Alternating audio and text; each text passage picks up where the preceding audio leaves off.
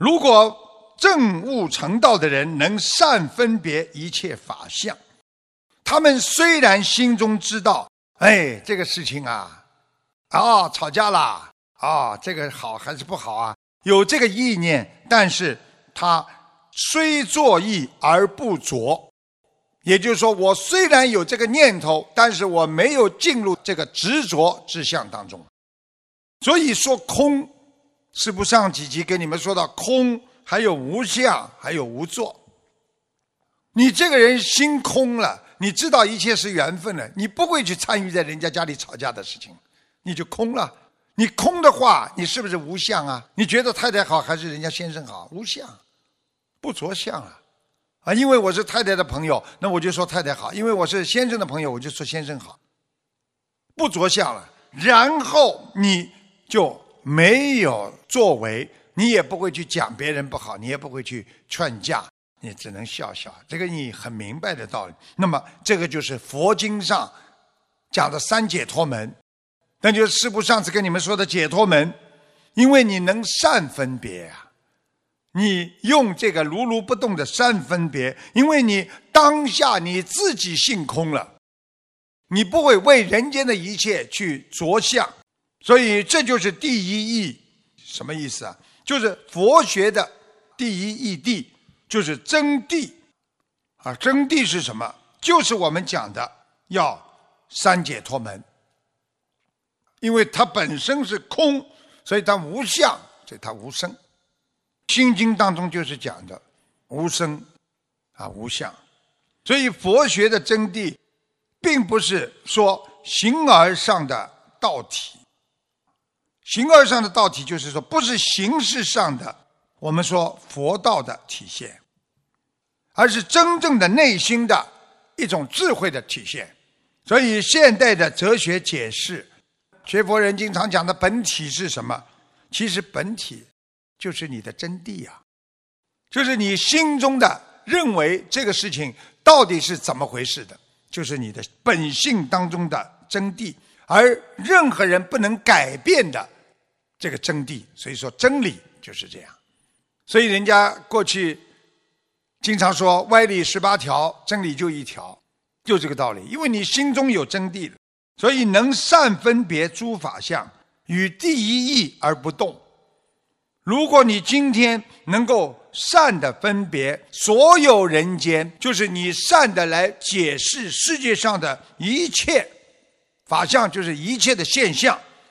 这就是你心中的第一义而不动，也就是说，你如如不动的本性，你知道的真谛，所以怎么样也不会改变，就第一义谛。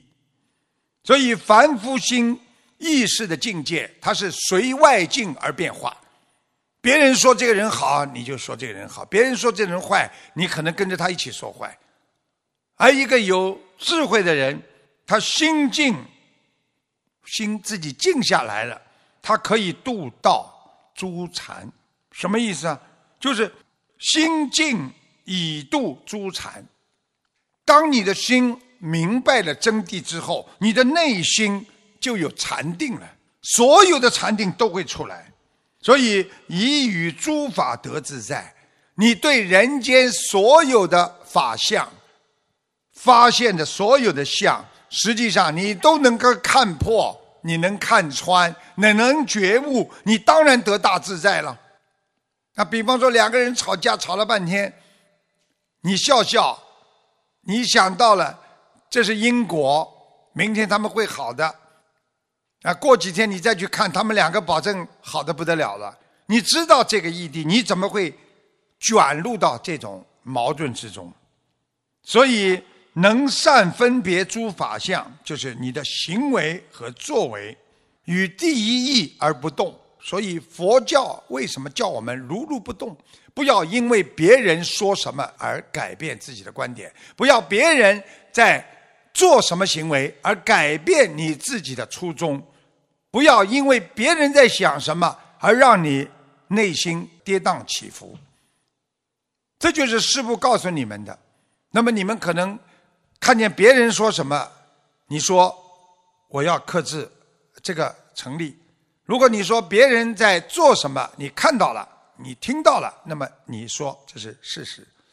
那么别人在想什么，你说我没有看到，我也没有听到，我也没有看到他做什么动作，我也没听他说，为什么我会这么生气、这么难受呢？因为别人的思维会影响到你，因为别人的思维在非常微妙的一个人生。内心的展现当中，他会以微妙的表情和微妙的行为，让你感受到他对你的嫉妒，或者对你的憎恨，或者对你的赞扬。这就是心理学上讲的，就是 body language，就是语言、肢体语言。所以人跟人心有灵犀一点通，这个灵犀实际上讲的就是我们第六意识，眼耳鼻舌身，那是五个意识。他这个是单一的意识，而第六意识那是全方位的意识。他的感受，他跟这个人一接触，他就知道这个人是善意的还是恶意的。人家没有讲过话，但是你就知道他今天来是来者不善。这就是人的灵犀，就是第六感觉。所以我们要懂得这些之后。我们要如如不动的在这个世界上，我们懂得这个世界上一切都是虚幻，我们只有找寻到佛的境界，自在而不执着，我们才能自在而不执着，我们才能知道这一切都会过去的。就算我今天再大的困难，我明天还是一个非常美好的明天。我今天再大的烦恼，我明天就没了，因为这是无常的。这是用正能量的无常来解释你的人生，而不是你天天混日子，觉得反正这是无常的，我无所谓。所以事故弃守此法，也就是说，懂得这个四圣地的，都要好好的弃守。我们说弃守归于熟悉地，也就是说弃守就是磕头。啊，所以《心经》里边讲到，照见五蕴皆空，五蕴就是你见到的人间的色受想行识。那么你怎么样把自己的意识也能照空呢？那么就要有般若力，就是智慧。师父要跟大家讲个故事：人间的一善解百灾。所以很多人不要以为做点善事好像没有功德。在藏经当中，有一个印度人，他在花园边上捡了一朵花，他没看见过这朵花这么漂亮，花是金黄色的，非常庄严。他想先插在自己的脑袋上庄严一下，所以过去人家说捡到一朵花插在自己的脑袋上非常庄严啊，为什么好看呀？大家看见你哟好啊，这是庄严。后来一想呢。哎呀，我这个脑壳啊是无常的，他就是说自己是无常的。然后呢，再一想啊，我要是死了呢，这个脑壳就被狗吃了，啊，或者被狐狸吃了，或者其他动物吃了都不一定。嗯，不配戴这朵花，所以他就没有把自己这朵花呀放在脑壳上。他用手啊捧着这么一朵漂亮的花，走到寺庙去了。他看见释迦牟尼佛的像，非常的庄严，他就念佛。大家知道什么叫念佛吗？那么本是释迦牟尼佛，那么本是释迦牟尼佛，就这么念。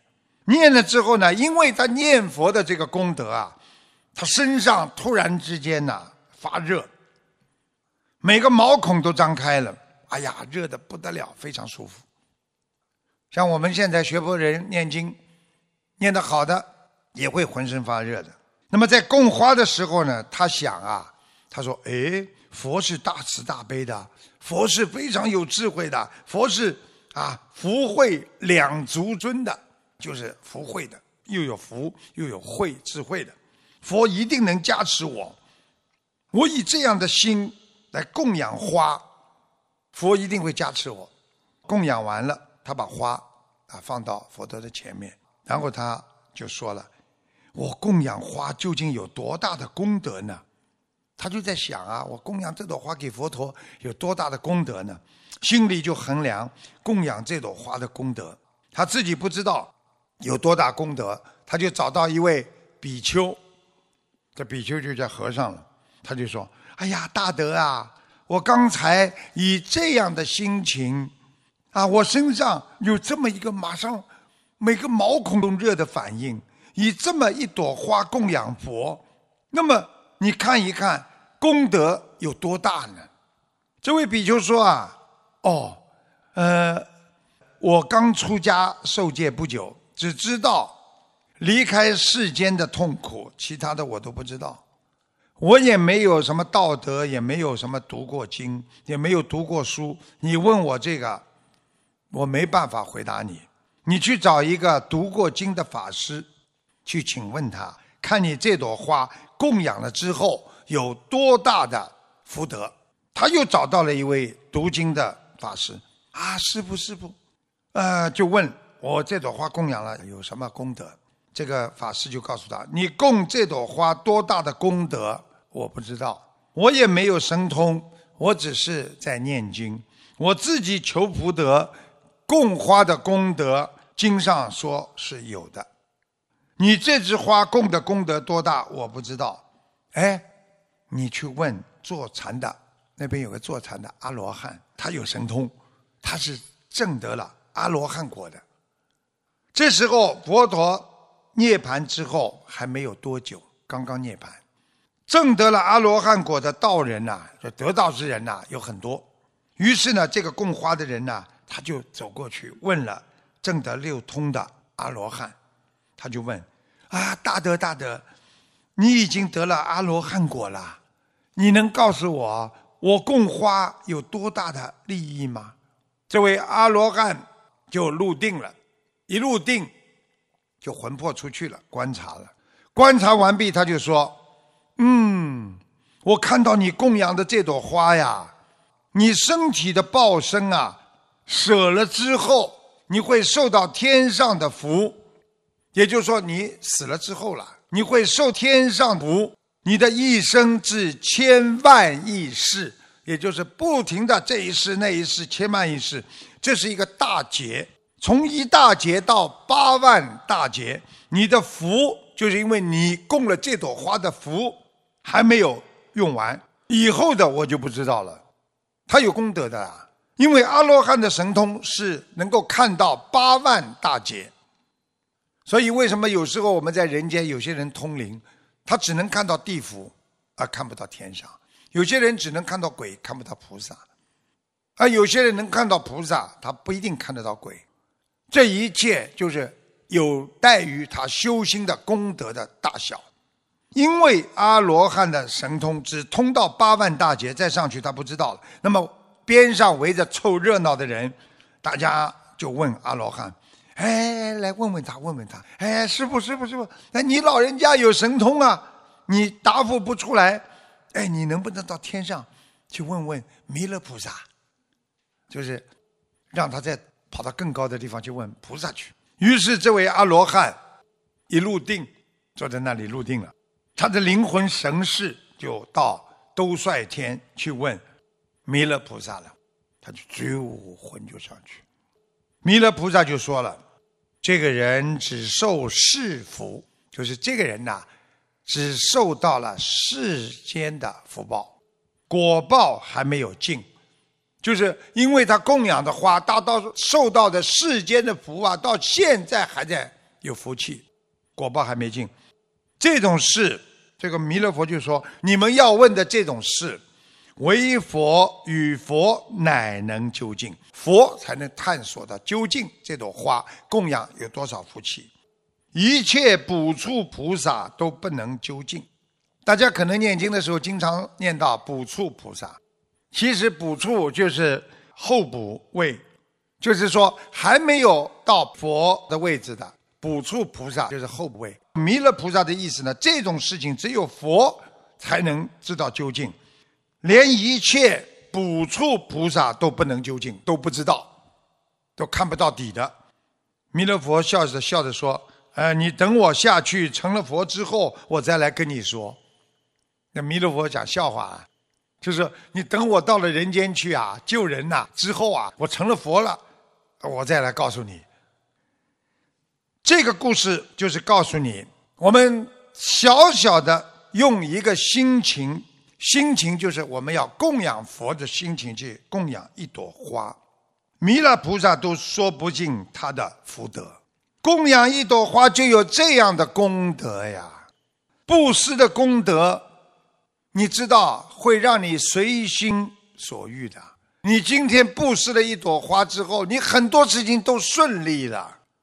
所以在物质当中，在我们人的眼睛当中，他还把它看得很重的。他说：“哎呀，我要布施花啦，我能够物质随缘了。”但是在菩萨的眼睛当中，菩萨不会把它当成一个。很重要的事情，因为菩萨觉得供花那是正常的，所以这个故事就是告诉我们：我们不管供养什么，就跟这个刚刚说的居士一样，你要用心来布施。你觉得自己不够位，我要把这朵漂亮的、他认为非常美丽的金色的花朵，我要供给我们伟大的佛陀。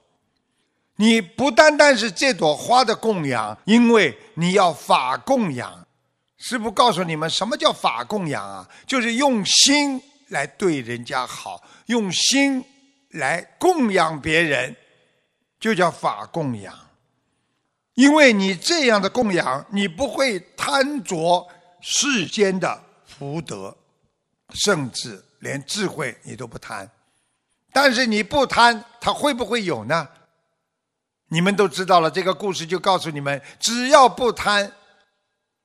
你无量无边的功德，无量无边的福德和智慧啊！你每一个事情的供养都要好好的用心的话，你一定会成就你的佛。所以这个功德没办法说了。小小的供养我们伟大的佛陀的一束花，唯佛与佛乃能究竟。也就是说，只有佛才能。知道这朵花到底有多少功德，而我们人是不能知道这朵花供养有多少功德的。